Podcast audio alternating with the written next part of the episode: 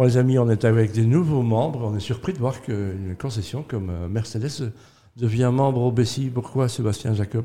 Qu'est-ce qui vous a poussé à devenir membre? Ben, On est euh, donc euh, Eric et moi, euh, membres de, donc, de l'entreprise Saga Dragon Boss, juste en dehors de Bruxelles. une belle entreprise aux frontières, comme je le dis, de, Bruxelles, mais qui, qui, rayonne sur la région bruxelloise.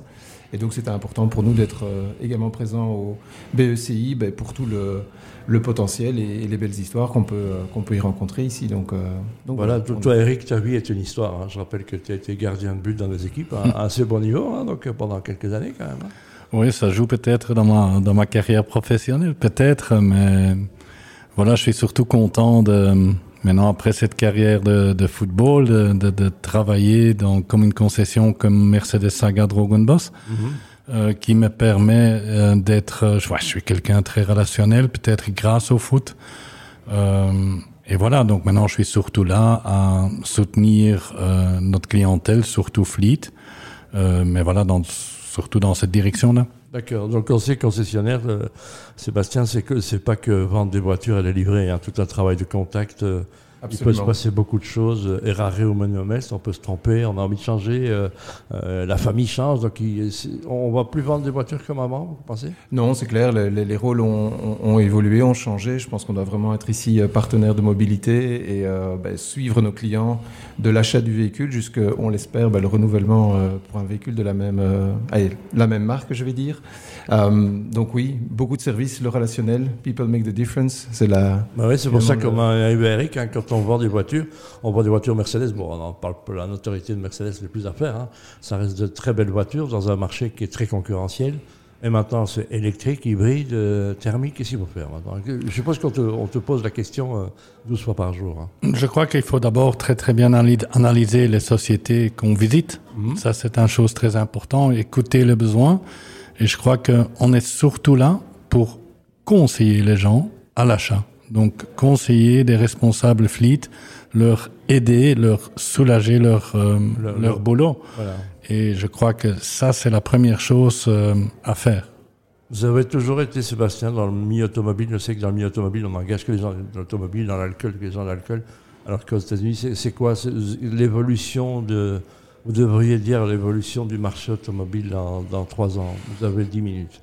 Alors, alors oui. je n'ai malheureusement pas de boule de, boule de cristal. Non, je sais, mais quel est votre ressenti, vous, en fait? Moi, mon ressenti, c'est je pense que bah, l'électrique va, va s'installer. On va vers cette électrification et je pense qu'on est parti pour quelques, quelques années.